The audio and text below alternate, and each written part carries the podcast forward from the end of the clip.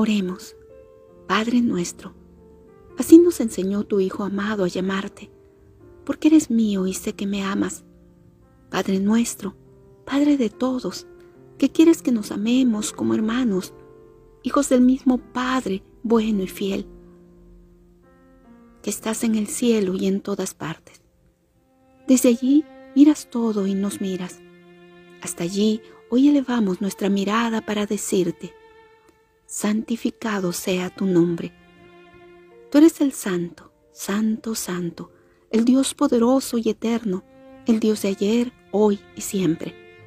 Venga a nosotros tu reino, el reino que tu Hijo Jesús nos prometió vivir en la tierra, un reino invisible donde sentimos tu paz, justicia y gozo.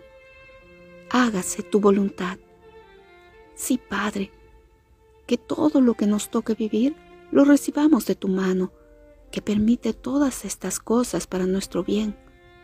Jesús mismo te dijo, que no se haga mi voluntad sino la tuya. Danos hoy el pan de cada día. Confiamos, Padre, en tu provisión. Sabemos que tenemos que trabajar para conseguir el pan, pero sin ansiedad ni desesperación, porque tú estás siempre bendiciendo nuestra mesa. Perdona nuestras ofensas Perdona, Señor, todas nuestras faltas y pecados, pues todos somos pecadores e hicimos lo malo, pero tú nos das la oportunidad de pedir perdón por todo y arrepentirnos de corazón, así como nosotros perdonamos a los que nos ofenden. Pon en nosotros un corazón perdonador, amado Padre, para librarnos de todo resentimiento y perdonar hasta que no queden recuerdos del dolor no nos dejes caer en la tentación. Padre, somos débiles y en nuestras propias fuerzas no podemos sostenernos sin caer y pecar. Necesitamos de ti. Te lo pedimos con humildad y con confianza. Y líbranos del mal.